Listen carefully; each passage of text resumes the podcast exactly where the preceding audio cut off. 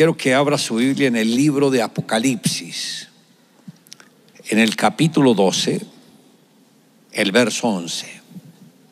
Y dice, y ellos le han vencido por medio de la sangre del cordero y la palabra del testimonio de ellos y menospreciaron sus vidas hasta la muerte. Hoy me gustaría tratar sobre el tema el poder fructificador de la sangre.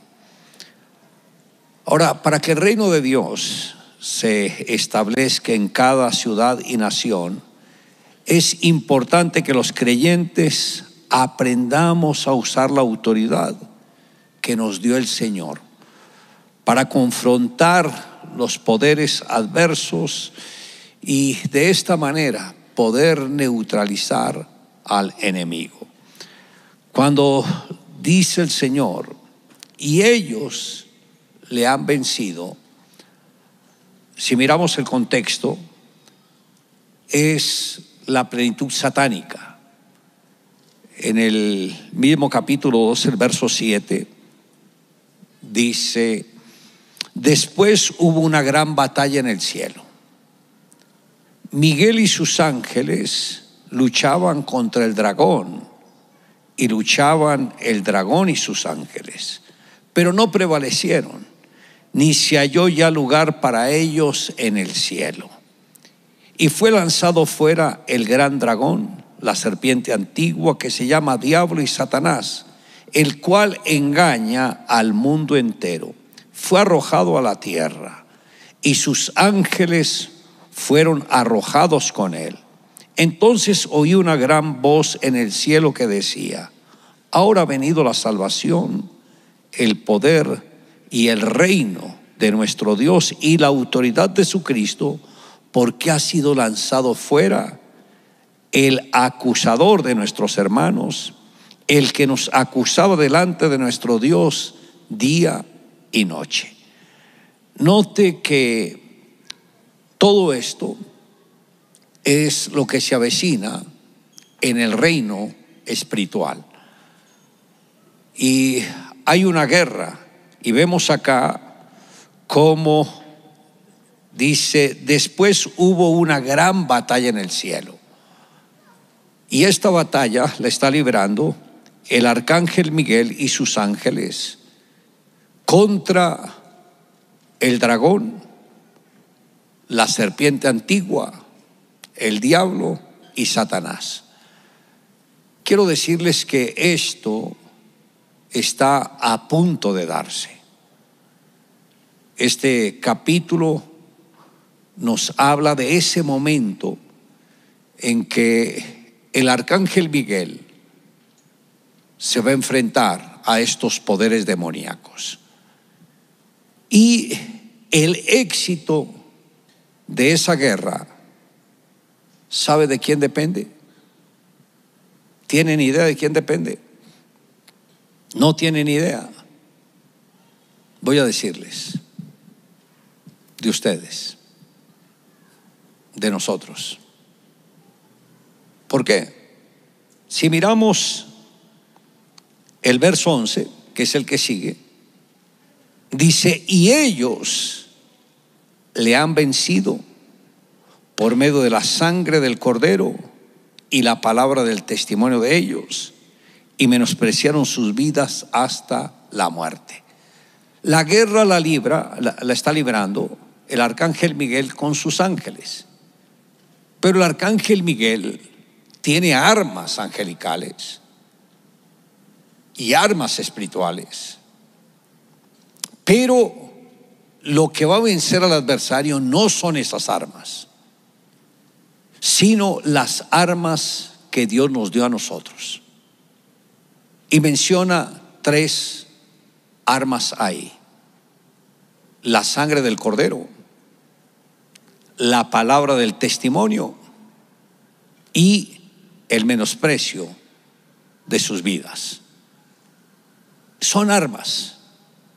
El doctor Prince dijo, la sangre de Jesús es el arma atómica de Dios. O sea, si es el arma atómica, debemos entender que Dios puso en nuestras manos lo más poderoso para destruir cualquier fortaleza satánica y diabólica. Cuando uno lee Efesios capítulo 6, nos habla de las armas del soldado. Por eso el apóstol dice que debemos tomar toda la armadura de Dios para estar firmes en el día del conflicto. Y dice, porque no tenemos lucha contra carne y sangre, sino contra principados, contra potestades, contra gobernadores de las tinieblas de este siglo y contra huestes espirituales de maldad. Recuerde que el mismo Señor, allá en el reino celestial, tenía su equipo por ejemplo, tenía ancianos que son de alto rango y luego habla de otro grupo que lo menciono ahora y después habla principados y potestades. De estos, los últimos dos se sublevaron contra Dios, los principados y las potestades. Y de ahí prácticamente vino una división. La rebelión del adversario, recuerde que el adversario era un querubín de alto rango, el mismo Señor le confió una tercera parte de los ángeles que estaban bajo su liderazgo. Este adversario también era, antes de ser el adversario, el ángel que preparaba todo el escenario para cuando el Dios y Padre entrara en escena. Y como Él era el que organizaba todo, pero cuando el Padre llegaba, ningún ángel, nadie quedaba pendiente de lo que había hecho, que era el lucero de la mañana, porque toda la gloria, toda la honra, toda la alabanza se centraba en Dios. Pero un día este querubín concibió un pensamiento. Y ahí fue cuando nació el mal. ¿Cuál pudo haber sido ese pensamiento? Posiblemente dijo, ¿cómo así? Yo soy el que preparo toda la atmósfera, convoco las personas y cuando llega el Padre, todos se fijan en el Padre Dios y a mí no me tienen en cuenta para nada. Qué lindo, yo hice el trabajo y otro recibe la honra. Ustedes vean cómo se concibió el mal por un pensamiento.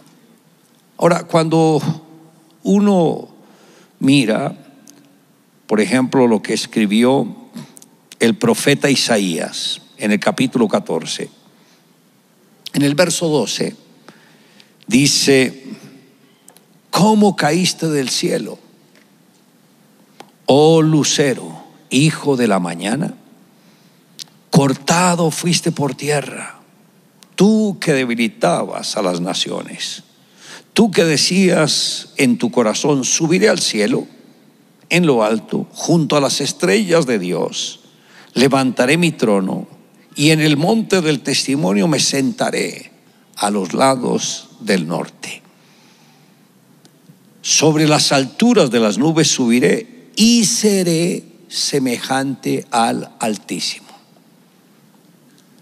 El sueño del adversario es llegar, o era llegar, a ese nivel de intimidad con Dios. Ahora, ¿Por qué el adversario pensaba, y seré semejante al Altísimo? Sabiendo él que nadie puede ser como Dios. Dios no tuvo principio de días, Dios no tendrá fin de días. Él siempre ha existido. Y todo lo que existe, ángeles, arcángeles, serafines, querubines, tierra, otros planetas, hombres, etcétera, todo fue creado por el mismo Dios. Pero él estaba enfocado en un solo aspecto para ser semejante al Altísimo.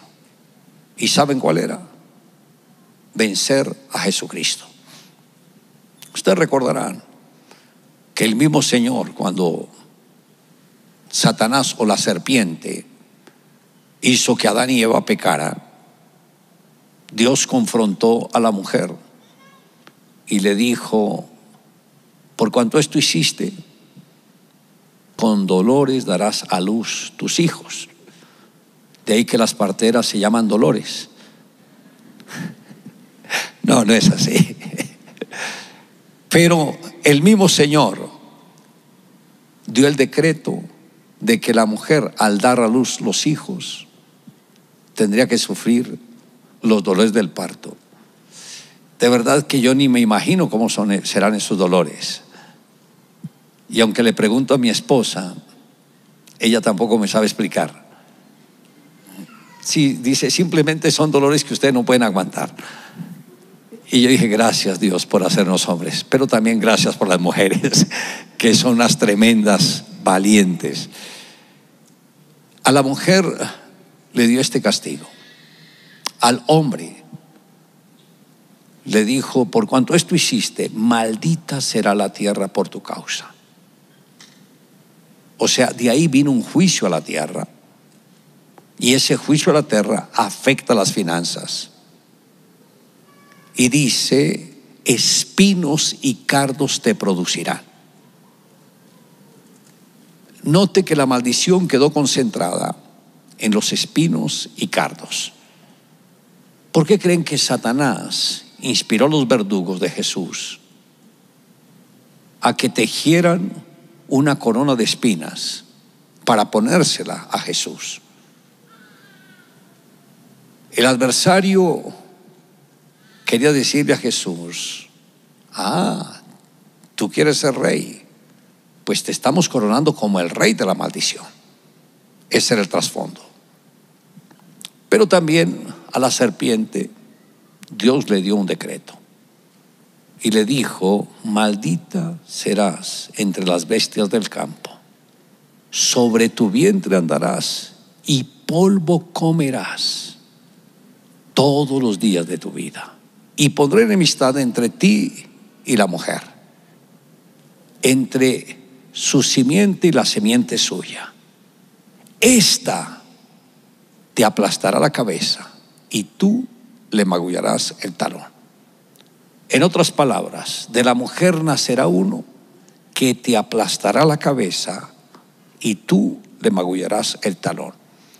Por tal motivo, cuando nacía cierta persona con algún don especial, Satanás se preocupaba. Cuando nació Moisés, Faraón se preocupó y mandó matar a todos los varones. Gracias a Dios que la mamá de Moisés lo guardó y lo puso en una canastilla y lo puso en el río Nilo. Y ahí fue donde la hija de Faraón lo vio y lo adoptó como su hijo. Y milagrosamente la mamá de Moisés fue la que la hija de Faraón llamó para que cuidara del niño.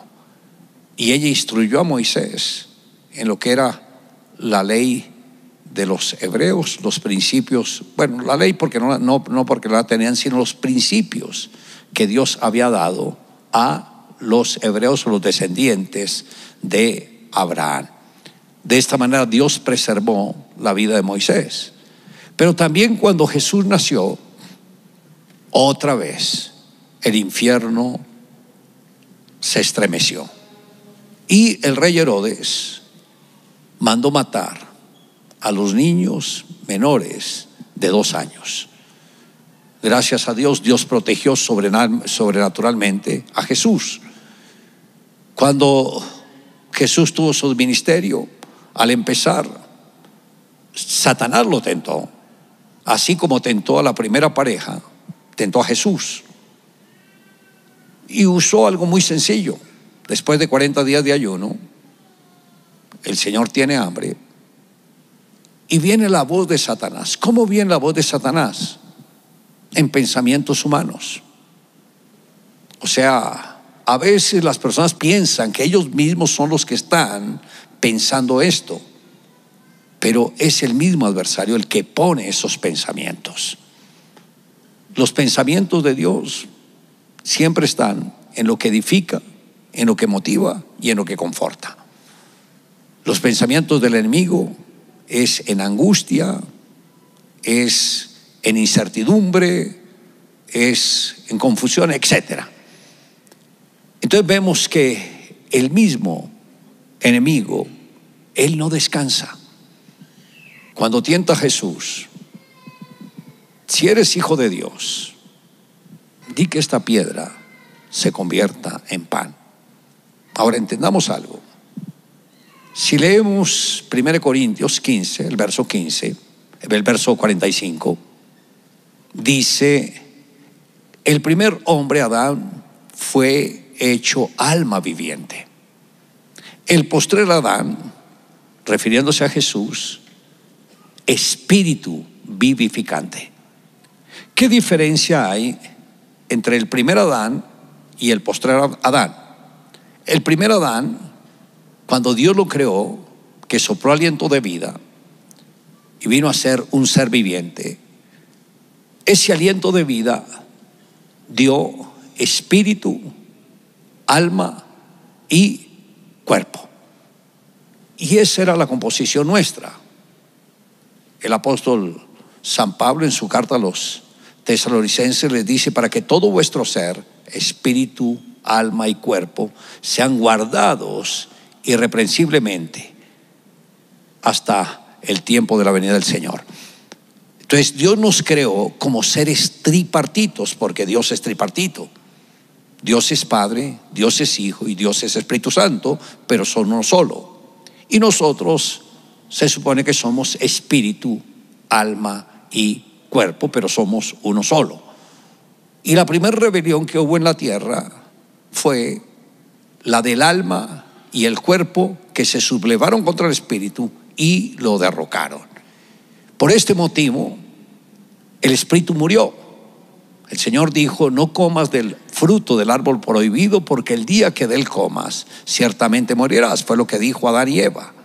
Cuando ellos comen, el que murió fue el espíritu. El alma y el cuerpo continuaron. El alma está tiene sus tres facetas, mente, emociones y voluntad. Y el cuerpo tiene los cinco sentidos. Pero no mencionan más de Adán la parte del espíritu, alma viviente. Cuando Jesús nace, nace ya como el postrer Adán, espíritu, alma y cuerpo. Cuando Satanás lo tienta, el cuerpo sabe que él no puede decidir. Le manda la pelota al alma. Y el alma sabe que hay una autoridad por encima de él. Y deja la autoridad en el espíritu. Ahora, el espíritu no depende de las mismas sensaciones del cuerpo. El cuerpo piensa en comer o el alma.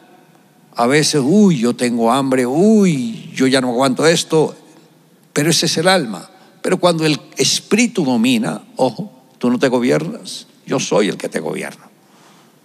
Por eso Jesús pudo ayunar 40 días, controlando los deseos del cuerpo y del alma. Entonces, cuando Satanás le dice, convierte estas piedras en pan, Jesús le dijo, no, porque escrito está, no solo de pan vivir el hombre, sino de toda palabra que sale de la boca de Dios. Ahora, ¿qué hubiese sucedido si Jesús convierte la piedra en pan? Él pudo haberlo hecho. Pero una cosa es que la orden venga del Padre y otra es que la orden venga del diablo. ¿Por qué? Porque ya Jesús no está obedeciendo al Padre, sino está obedeciendo la voz del adversario. Jesús pudo haberle hablado a la piedra para que se convirtiera en pan. Pero esto lo, lo podría haber descalificado. ¿Por qué? Porque no tomó la dirección del Padre, sino la dirección del adversario. En la segunda tentación, ¿qué fue lo que hizo Satanás? Llevó a Jesús al pináculo del templo y le dijo, si eres hijo de Dios, arrójate, porque escrito está, Dios mandará a sus ángeles que te tomen en las manos para que te lleven y tu pie no tropiece en piedra. Usó uno de los salmos favoritos de la mayoría de cristianos, que es el Salmo 91. Y Jesús entendió lo mismo. Una idea de estas que venga del diablo no es buena. Y por eso le dijo, sí, pero también está escrito, no tentarás al Señor tu Dios.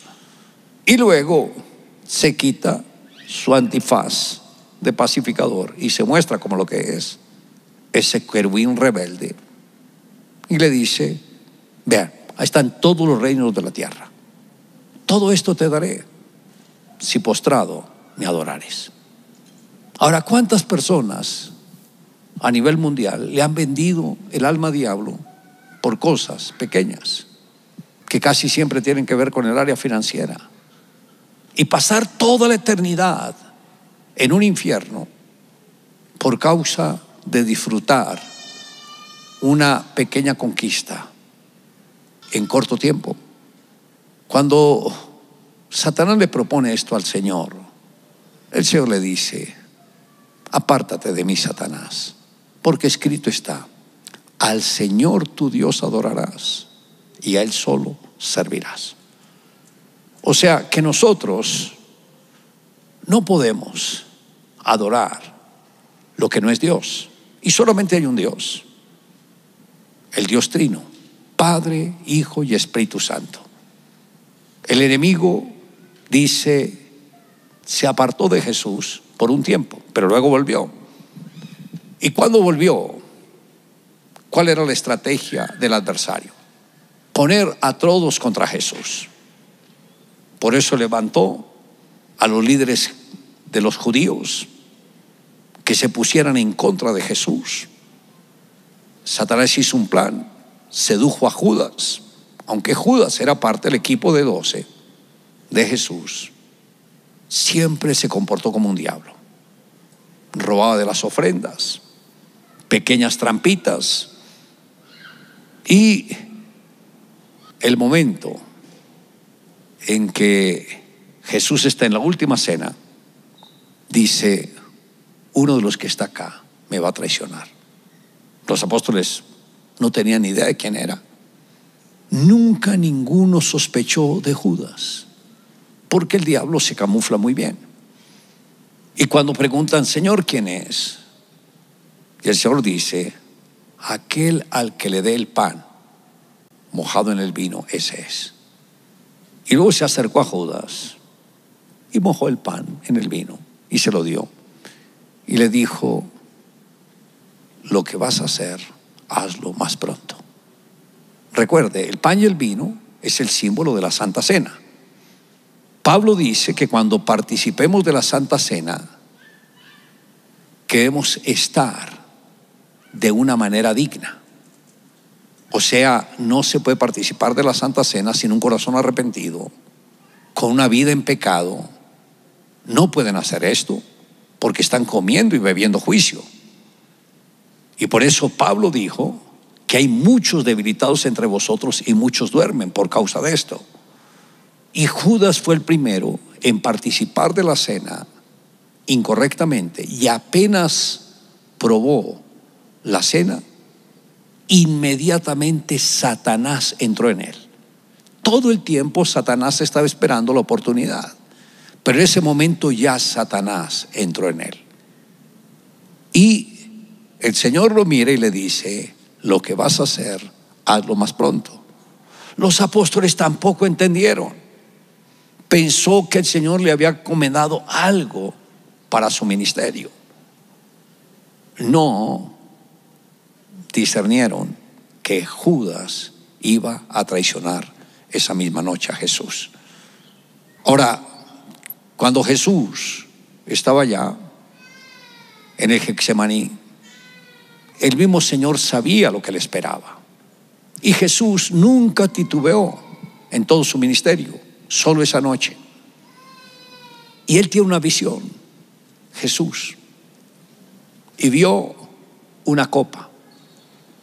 Y en esa copa vio toda la inmundicia de la rebelión de la raza humana a través de todos los tiempos, desde Adán hasta el fin. Todo condensado en una copa. Cuando Jesús tiene esta visión, ahí fue cuando él se estremeció y levantó la voz, Padre, si es posible, pasa de mí esta copa sin que yo la beba. Se puede imaginar cómo quedaría el reino de los cielos. Los ángeles, arcángeles, serafines y querubines estaban pendientes de todo esto. Yo creo que todo se paralizó. Cuando el Señor dijo, Padre, pasa de mí esta copa sin que yo la beba. Posiblemente fueron a mirar si había un plan B. No, no había otro plan. Si Jesús rehusaba a ofrendar su vida esa noche, ya no habría ninguna esperanza para la redención de la raza humana. Jesús era el único plan de Dios. Gracias a Dios que ahí no culminó la oración. El Señor dijo, pero que se haga tu voluntad. Aceptó la voluntad de Dios. Cuando Jesús dijo esto, ¡wow! descansaron todos los seres angelicales porque entendieron que la redención seguía su curso. Llegó a la cruz Jesús, lo flagelaron, lo torturaron, todo lo crucificaron. Ahí dio siete palabras que posiblemente ustedes ya las conocen, pero la sexta palabra fue la más estremecedora. Ahora, piense por un momento en esto. El sueño de Satanás fue lo que leímos acá sobre las alturas de las nubes subiré y seré semejante al Altísimo. Ese día Satanás pensó que era el día del cumplimiento de sus deseos. Repito, tú que decías en tu corazón, subiré al cielo, en lo alto, junto a las estrellas de Dios levantaré mi trono y en el monte del testimonio me sentaré a los lados del norte. Sobre las alturas de las nubes subiré y seré semejante al Altísimo. Tan diferente el pensamiento de Satanás al pensamiento de Jesús. Cuando uno lee en el libro de Filipenses, en el capítulo 2, dice el apóstol Pablo en el verso 5, haya pues en vosotros este sentir que hubo también en Cristo Jesús, el cual siendo en forma de Dios no estimó el ser igual a Dios como cosa que aferrarse, sino que se despojó a sí mismo, tomando forma de siervo hecho semejante a los hombres, y estando en la condición de hombre, se humilló a sí mismo, haciéndose obediente hasta la muerte y muerte de cruz. Note que el adversario habló de subiré, lo que es el orgullo y la prepotencia de Satanás. Subiré, me sentaré en el trono de Dios, seré semejante al Altísimo. Mientras que Jesús se humilló a sí mismo, tomó forma de hombre, se humilló hasta lo sumo, se hizo obediente hasta la muerte y muerte de cruz. Y en el verso 9 dice, por lo cual Dios también le exaltó hasta lo sumo y le dio un nombre que es sobre todo nombre, para que en el nombre de Jesús se doble toda rodilla de los que hay en el cielo y en la tierra, y toda lengua confiese que Jesús es el Señor. Entonces notamos ahí que mientras el adversario tenía un sueño, ese sueño no era correcto. Ese era el sueño de un rebelde orgulloso que quería usurpar el trono, no del Padre, escuche, porque nadie puede usurpar el trono del Padre. Quería usurpar el trono del Hijo. Y por eso el mismo enemigo dice, y seré semejante al Altísimo. Quería tomar el lugar de Jesús. En el verso 15 dice, mas tú derribado eres hasta el Seol, a los lados del abismo, y añade, se inclinarán hacia ti los que te vean, te contemplarán diciendo, este es aquel varón que hacía temblar la tierra y que trastornaba los reinos, el que puso el mundo como un desierto y que asoló sus ciudades y que a sus presos nunca abrió la cárcel.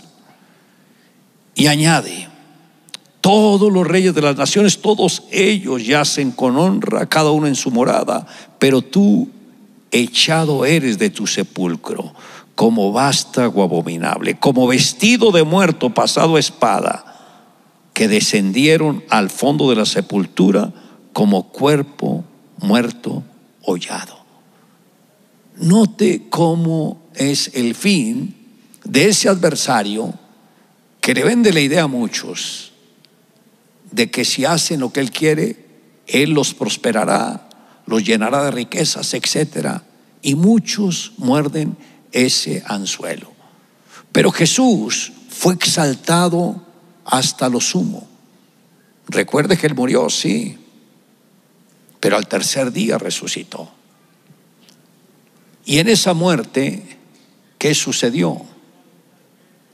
Enfrentar esos poderes demoníacos. Por eso dice el salmista, o el Señor a través del salmista, no dejarás mi alma en el Seol, ni permitirás que tu santo vea corrupción.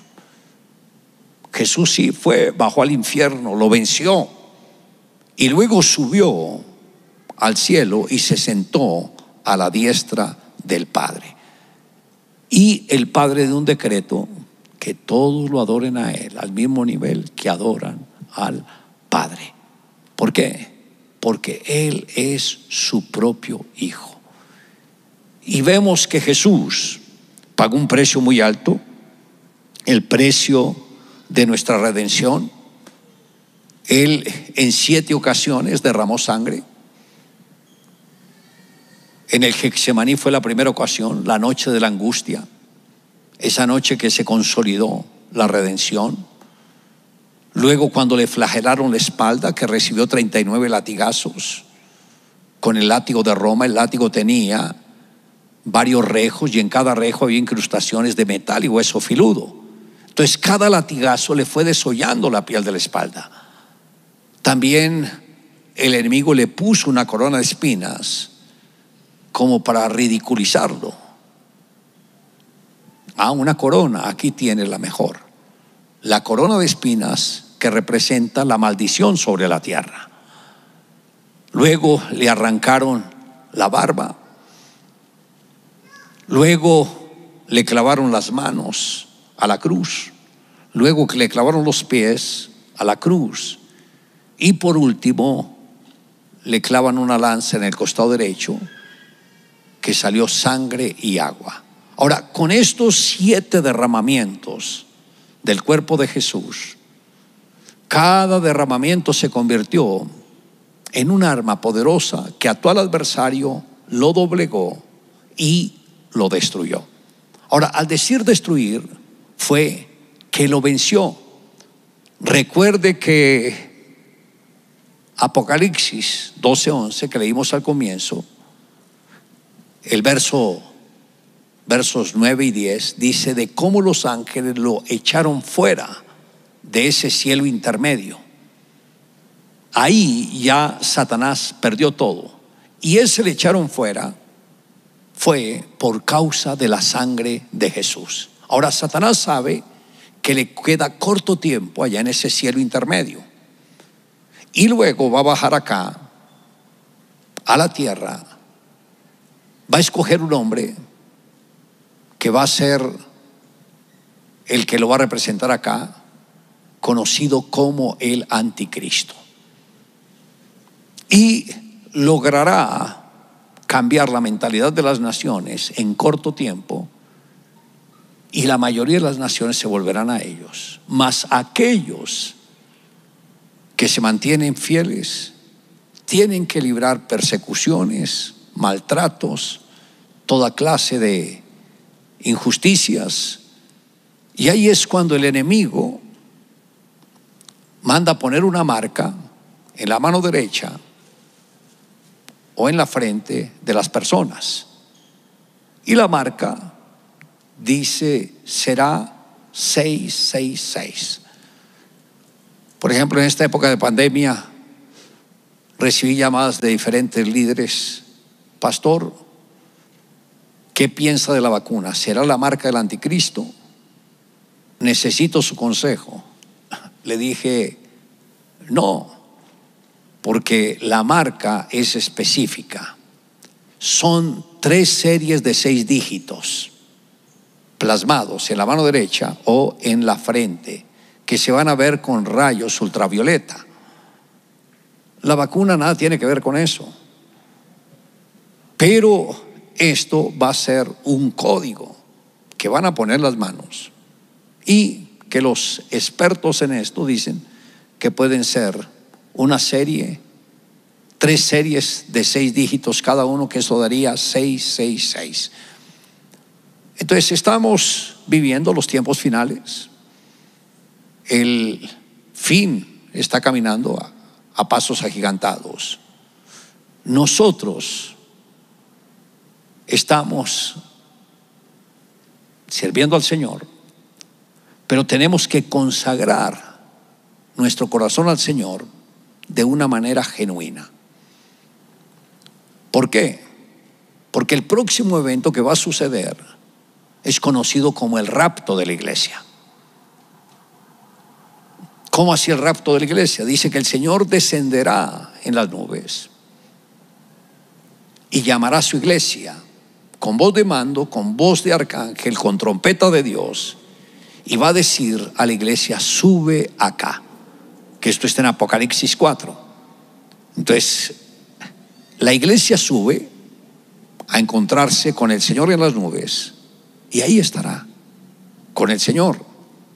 Pero después de eso, ya ahí es donde el Señor permite que el gobierno del anticristo entre en acción, pero también en ese tiempo Dios prestará toda su atención al pueblo judío y el pueblo judío se va a convertir al cristianismo, porque ellos han rechazado a Jesús, pero en ese tiempo se van a convertir al cristianismo y le harán una pregunta al Señor. Cuando el velo se corra, Señor, ¿y qué son esas heridas que hay en tus manos? Y esa herida en tu costado derecho. Y el Señor les dirá, con ellas fue herido en casa de mis amigos. O sea, en otras palabras, los mismos judíos fueron los que me hicieron esto. Y dice que se convertirán con un lloro que dice como llanto por hijo unigénito. O sea, como cuando una familia pierde su único hijo, que el llanto es inconsolable, es indescriptible. Entonces, note que ellos se van a convertir al Señor y en el libro Apocalipsis 7 habla de 12 mil de cada tribu, de las 12 tribus de Israel. Estos tendrán como ese sello de Dios en sus corazones. Son santos, íntegros y nunca se contaminaron con pecado. Entonces, ese remanente que el Señor tiene reservado para el pueblo de Dios pero también habla que de ese remanente vienen multitudes que no se pueden contar, que se convierten al Señor, pero que también pasan por la tortura del anticristo y por el flagelo de ellos. Entonces, como, como podemos ver, todo lo que la Biblia dice, todas las profecías, vienen a pasos agigantados, cumpliéndose lo que Dios ha prometido, y nosotros tenemos esa arma poderosa. Ellos le han vencido por medio de la sangre del cordero. La palabra del testimonio de ellos y menospreciaron sus vidas hasta la muerte. Recuerde, la sangre de Jesús es el arma más poderosa que nosotros podamos tener. Lógico, aunque Efesio nos habla de las armas del guerrero, pero es una guerra persona a persona. Por eso habla de la espada de la fe, que es la única vez que menciona en la guerra la espada. Las otras son armas de defensa. Pero la sangre de Jesús es el arma atómica de Dios sobre todas las fuerzas adversas. Entonces, en este tiempo de guerra espiritual, tenemos que saber cómo aplicar la sangre a poderes demoníacos, porque cada vez Satanás va a mandar poderes demoníacos más fuertes. Y si entendemos el poder de la sangre, podemos contrarrestar cualquier ataque del enemigo. Por favor, puestos en pie.